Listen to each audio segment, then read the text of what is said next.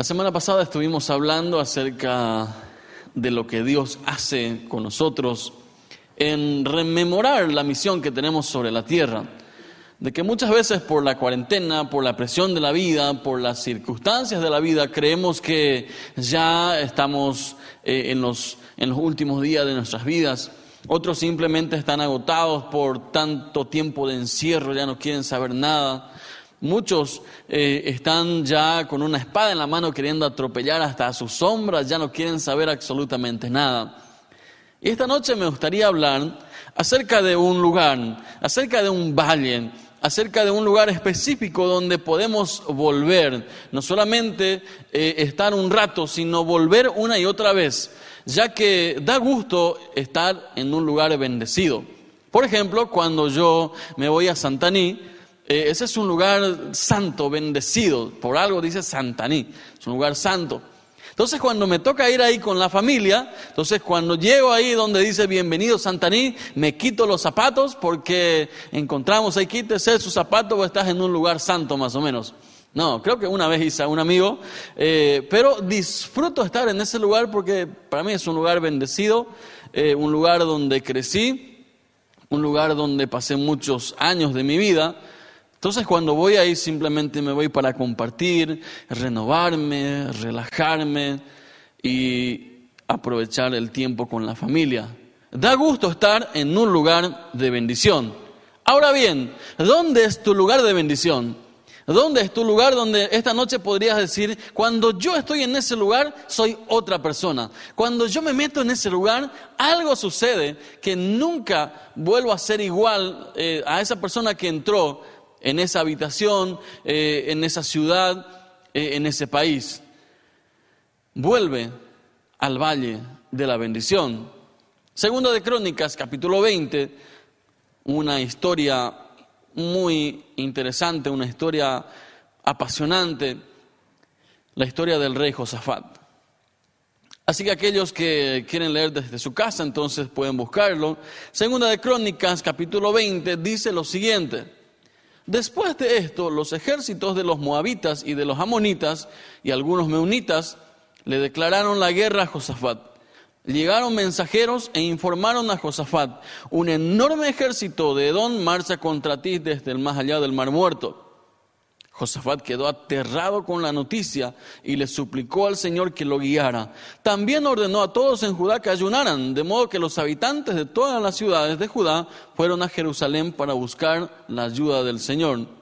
Josafat se puso de pie ante la comunidad en Jerusalén, frente al nuevo atrio del templo del Señor, y oró al Señor diciendo, Oh Señor Dios de nuestros antepasados, solo tú eres el Dios que está en el cielo Tú eres el gobernante de todos los reinos de la tierra. Tú eres fuerte y poderoso. Nadie puede hacerte frente. Oh Dios nuestro, ¿acaso no expulsaste a los que vivían en esta tierra cuando llegó tu pueblo Israel? ¿Acaso no les diste esta tierra para siempre a los descendientes de tu amigo Abraham? Tu pueblo se estableció aquí y construyó este templo. Ahora, ellos dijeron, cuando enfrentemos cualquier calamidad, ya sea guerra, plagas o hambre, podremos venir a este lugar para estar en tu presencia ante este templo donde se honra tu nombre. Podemos clamar a ti para que nos salves y tú nos oirás y nos rescatarás. Ahora, mira lo que los ejércitos enemigos están queriendo hacer con nosotros. Señor, tú no permitiste que nuestros antepasados invadieran esas naciones cuando Israel salió de Egipto. Así que las rodearon y no las destruyeron. Y mira ahora, Señor, cómo nos pagan esta gente, porque han venido a echarnos de tu tierra. Mientras todos los hombres de Judá estaban de pie ante el Señor junto con sus esposas, sus hijos y aún los niños, el Espíritu del Señor vino sobre uno de los hombres allí presentes, se llamaba Jaasiel, hijo de Zacarías, y le dijo al, a todo el pueblo, escuchen habitantes, escucha rey Josafat. Esto dice el Señor, no tengan miedo. Una historia acerca de un rey muy interesante, un rey que quería hacer bien las cosas, que eh, estaba haciendo bien las cosas. En, en, los versículos anteriores encontramos que el rey había tomado buenas decisiones, había empezado a corregir muchas cosas que ocurrían en la nación, así que estaba haciendo bien las cosas. Ahora bien, de repente dice, cuando eh, estaban celebrando otras cosas más, cuando estaban corrigiendo muchas cosas, es como para decir, ahora que yo quiero hacer bien las cosas, la gente me va a aplaudir. Pero no fue lo que pasó. En vez de aplaudir, le invadieron, no querían invadirle en este caso. No siempre que hacemos bien algo, la gente te va a aplaudir. No porque estés tomando una buena decisión o cambiar algo en tu sistema, en tu casa, en tu comunidad, no muchos te van a aplaudir, es más, muchos te van a criticar, muchos no van a estar de acuerdo con lo que estés haciendo. Vuelve al valle de la bendición. Después de este tiempo de, corregir las cosas en su reino, aparecieron otros reinos, otra gente que quería no necesariamente invitarles a salir de ahí, sino literalmente sacarles a la fuerza y si no salían entonces probablemente iban a morir. Así que viene la primera decisión del rey Josafat. El primer principio que esta noche podemos aprender del rey. Así que ahí en su casa aquellos que dicen, yo no solamente siento a, tres eh, persiguiéndome, como aquellos que dicen, eh, le, tengo a la luz, al agua, eh, al gas y a no sé cuántos más persiguiéndome. Aquellos que dicen, tengo mucho más que tres persiguiéndome. Este primer principio es para nosotros lo que hizo el rey Josafat. Antes de la reacción viene la adoración, ¿Qué es nuestra naturaleza humana? ¿Qué es lo que hacemos cuando no nos gusta algo? Enseguida reaccionamos. Cuando alguien publica algo en tu nombre, cuando alguien eh, me envía una cierta bendición eh, por algo que publiqué, por alguna canción, por alguna prédica o algo, entonces, ¿cuál es la primera reacción que nace en el corazón humano? Es reaccionar, es ir en contra de lo que están diciendo o de lo que están haciendo contra mi persona. Antes de la reacción viene la adoración. Josafat hizo algo que desde el punto de vista humano no tiene mucho sentido. No ordenó a sus soldados, corran, tomen sus espadas, vamos a afilar, vayan a los carros, vayan a los caballos, revisen qué tenemos. No, no ordenó esto. Lo primero que hizo, la, primera decisión, el primer principio, fue ir a la adoración, no a la reacción de ir en contra de los enemigos, sino a pasar un tiempo con Dios. La semana pasada yo dije, en nuestra casa podemos marcar la diferencia, ahí en nuestra habitación, ahí en nuestro lugar secreto, ahí está eh, la verdadera batalla que podemos ganar antes de la reacción, antes de una palabra, antes de, un reto a otra gente, antes de decir algo al jefe, antes de protestar contra el gobierno, primero yo creo que vamos a ganar mucho más si antes de todo esto viene una adoración a Dios. Porque es muy difícil decir una grosería, por ejemplo, si es que estamos adorando a Dios. No sale, porque tendrías vergüenza. Ahora, cuando no estamos adorando, cuando no estamos pasando tiempo con Dios, sale todo gratis sale pero al dos por una. Entonces, antes de la reacción viene la adoración. En medio de las quejas, los miedos, etcétera. Hoy en día, con la pandemia, la cuarentena, todo, se levantan muchos rumores. Cuando comenzó, por ejemplo, eh, la cuarentena, la gente entró en pánico, mucha gente entró en pánico, ahora sí estamos fritos. Viene algo que no tiene cura, viene algo que, nos va a llevar a todos más o menos. Después, de un tiempo se da cuenta que no es tanto así, así que empiezan a relajarse. Ahora bien, ¿cuántos de nosotros hemos pasado tiempo, en vez de reaccionar contra el ministro, contra el presidente, contra otros, ¿Cuántos de nosotros, en vez de estar criticando, cuánto hemos pasado adorando a Dios así como hizo el rey a favor de nuestro país, a favor de nuestra nación, a favor de nuestra ciudad?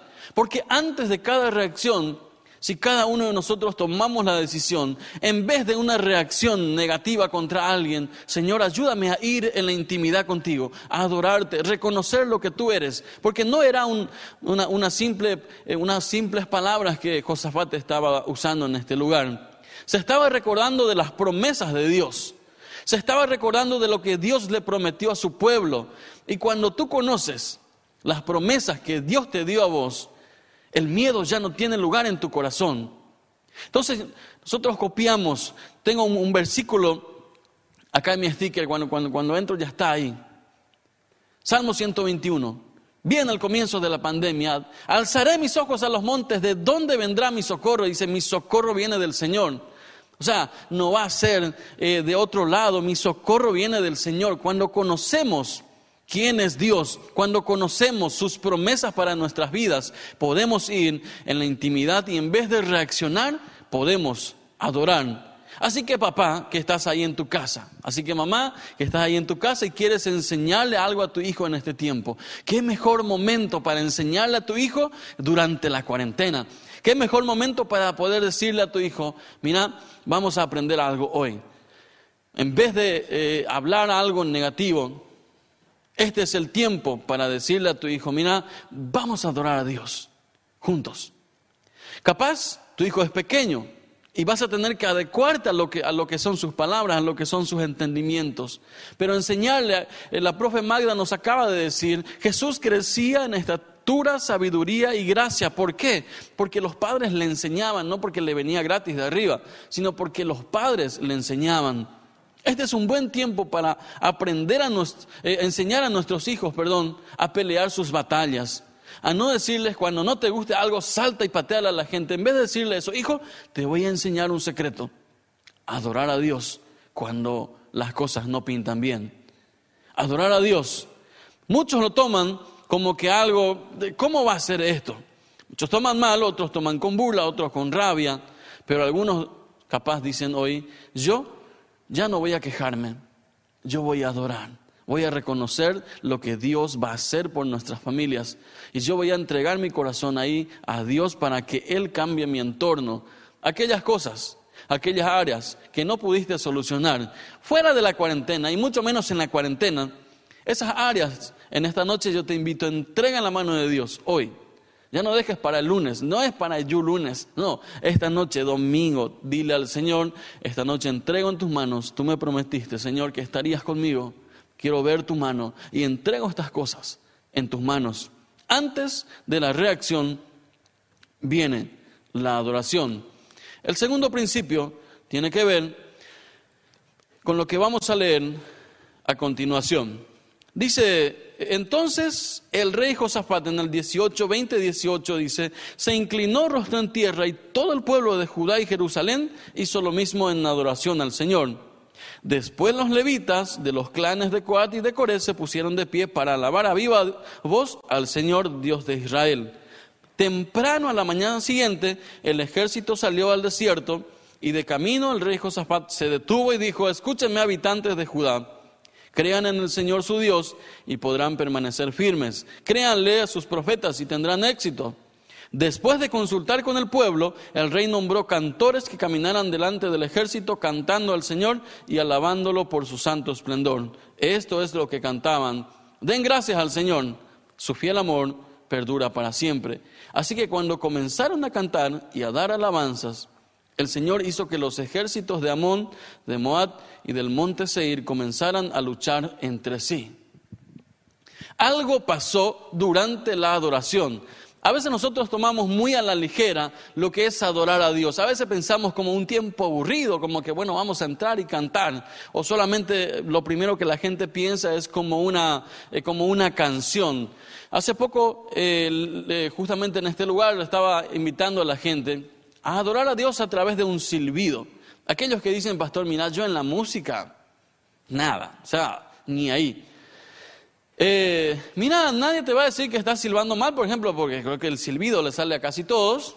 Entonces uno puede aprender a silbar y en esos lugares eh, donde uno se siente apretado, donde uno dice, Señor, ya no sé qué hacer, empieza un silbido de adoración. Aquellos que dicen, eh, yo no tengo un lugar en mi casa, no puedo, pero te toca ir al trabajo.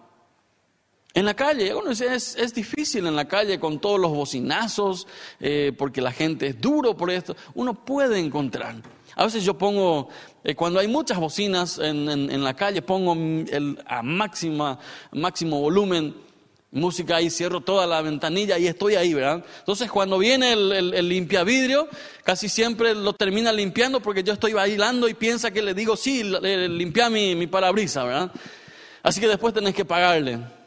Pero ahí, en el, ahí en, en, el auto, uno puede adorar, ahí en tu casa, ahí en tu sofá, eh, uno puede tener esa comunión con Dios. Cada uno tiene un lenguaje, no solamente la música, uno a leer la palabra, uno a buscar las promesas de Dios, uno puede refugiarse en las promesas, porque durante la adoración llega la victoria. Durante que tú adoras, Dios no solamente te está escuchando a vos, sino está moviendo piezas, está formando algo, está formando a alguien. Y esta noche, esto es para vos, durante la adoración llega la victoria y la primera victoria que llega es formar tu carácter. Algunos quieren pelear con todo el mundo, pero no lucha contra sí mismo. Y la mayor lucha que tenemos como seres humanos es luchar contra vos mismo. De decirme el tiempo que le dedicas formando tu carácter, tu corazón y tu mente. Y te voy a decir quién eres. Porque si solamente te pasas viendo el problema de otros y no trabajas contigo mismo, ¿cómo le vas a ayudar a otros? No es fácil, no es sencillo. Y todos los días y hasta que muramos vamos a trabajar con nosotros mismos. Pero entonces hoy, en vez de mirar a lo que otros hacen mal, trae un poco una, un espejo y dile al Señor, Señor, ¿qué hay en mi corazón que necesito trabajar? Para que cuando en el tiempo de adoración, Señor, la primera victoria que yo pueda ver en mi vida sea un, un ser transformado. Aquellos que están casados, aquellos que están en matrimonio, para que el día de mañana cuando salgas afuera, cuando te toque hablar con tu esposa, cuando le digas, nena, acompáñame al súper o algo así, eh, diga, pero ¿qué le pasó a este? Nunca quiso irse al súper conmigo, algo le picó, no sé, algo pasó, ah, que se vea un cambio. Cuando, cuando tu jefe te rete, cuando, cuando alguien te, te bocine ahí, entonces no te asustes porque en la intimidad te estuviste peleando, ahí, ahí en lo secreto estuviste dejando que Dios trabaje contigo. Y durante la adoración llega la victoria. Y la primera victoria tiene que ver con la formación de tu carácter. La segunda victoria tiene que ver con que todo lo que vivas en la intimidad se va a reflejar en público. Por más que te esfuerces en mostrar una cara a la gente que te rodea, si no lo estás viviendo en la intimidad, Alguna vez te van a pillar, alguna vez va a salir lo que te está, eh, lo que estás esforzándote por mostrar, porque uno no da lo que no tiene, por más de que se esfuerce. Así que esta noche es una buena oportunidad de decir, Señor, quiero ser bien claro contigo, este soy yo, te abro mi corazón, Espíritu Santo, ya no quiero tener otra cara, quiero ser esa persona que tú quieres que sea con la gente. Aquellos que les cuesta hablar bien con otros, aquellos que tienen un carácter, como dice, un carácter fuerte, aquellos que tienen un radiador chico de que explotan al dos por uno, aquellos que no, no pueden andar por ahí bien, en esta noche es una buena oportunidad para decirle al Señor, te adoraré Señor, ayúdame a poder adorarte y tú forma mi carácter. Tercer lugar, es que dice, el rey puso al frente a los cantores, adoradores, no a los que solían ir a la guerra primeramente. Es un cambio de estrategia. Y esto es para ti, esto es para mí esta noche. Lo que siempre estamos haciendo, a todos les aburre. Alguna vez tenemos que evolucionar. Algunos tienen que ir a dejar su auto siempre en un mismo lugar. Aquellos eh, que dicen, bueno, yo salgo de mi casa, eh, o yo me levanto, tengo que ir acá, eh, dos minutos después, cronometrado, tengo que sentarme, tengo que tomar mi café, tengo que leer mi diario, tengo que pasar acá, a las siete y media tengo que estar en mi trabajo, hasta las siete cuarenta y cinco.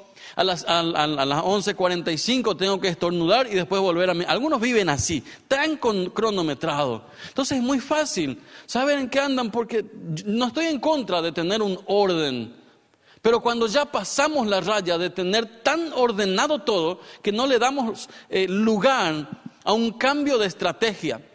Aquellos que dicen, yo siempre me voy por Sacramento. Bueno, cambiar aunque sea un día por Artigas para saber que también hay gente por allá.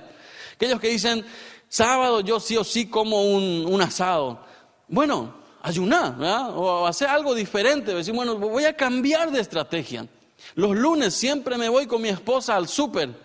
Bueno, llevarle a otro, a otro súper ahora, no solamente donde siempre, un cambio de estrategia, un cambio de, de ritmo, siempre nos hace bien. El rey cambió de estrategia. Los soldados, me imagino, ya querían pelear, ya que ya estaban ahí enfrente, diciendo, vengan acá para atrás. Primero van a ir los cantores, primero van a ir aquellos que cantan, aquellos que van a dirigir la alabanza. Esto habrá desconcertado a muchos, pero el rey se volvió loco. Pero él confió y él esperó. Tercer principio es que después de la victoria viene el agradecimiento. Cuando llegaron las primeras noticias del COVID-19, muchas personas eh, entraron en pánico.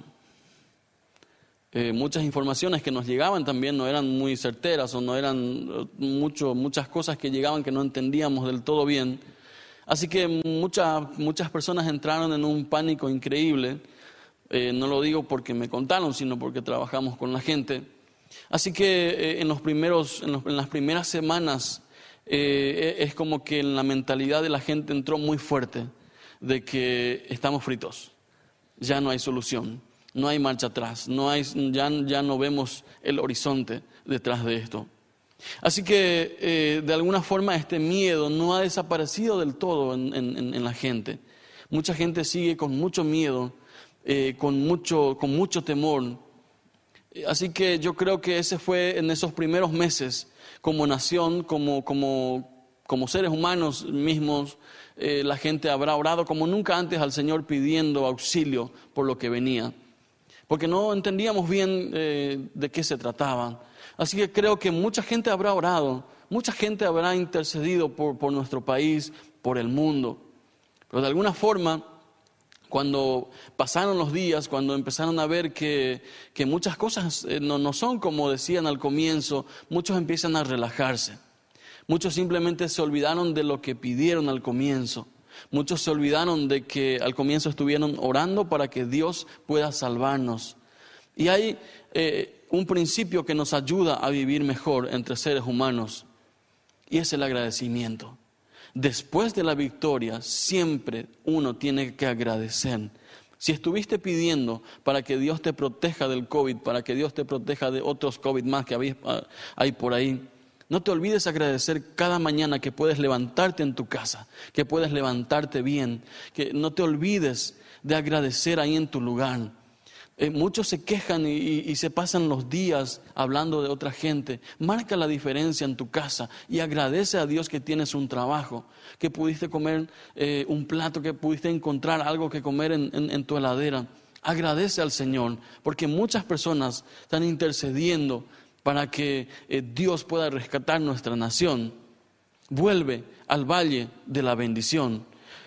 Nos ayuda a tener una vida equilibrada cuando empezamos a agradecer a Dios, cuando empezamos a dar gracias una y otra vez.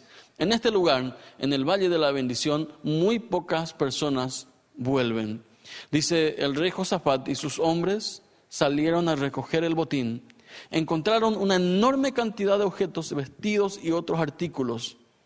Al cuarto día se reunieron en el Valle de la Bendición, el cual recibió ese nombre aquel día porque allí el pueblo alabó y agradeció al Señor.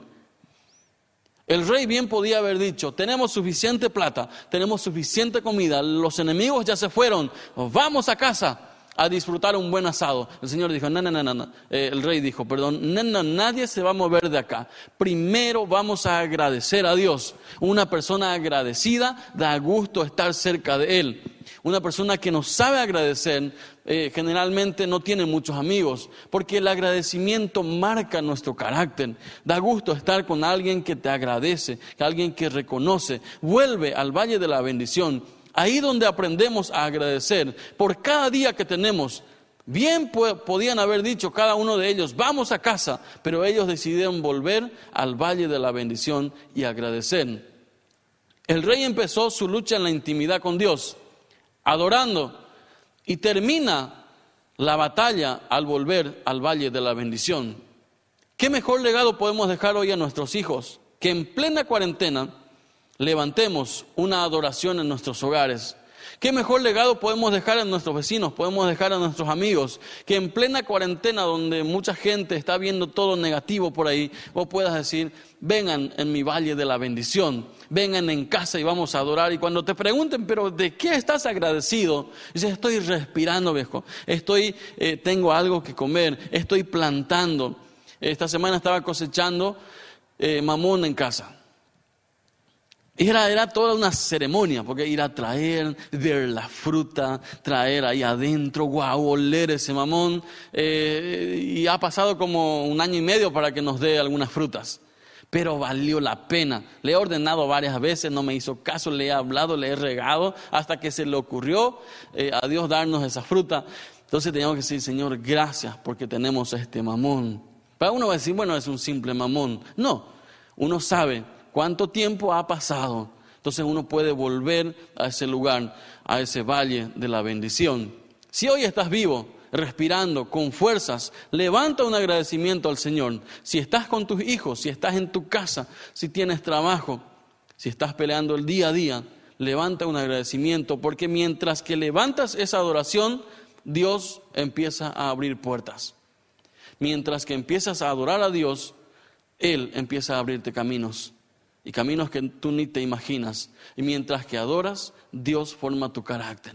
Así que en esta noche es mi oración para que el Señor te sorprenda esta semana, para que el Señor pueda hacer algo tremendo en tu casa, en, tu hogar, para que en cada uno de esos movimientos, en cada uno de esos lugares donde te toca estar, hablar con la gente, eh, compartir con la gente, eh, el Señor pueda ser visible.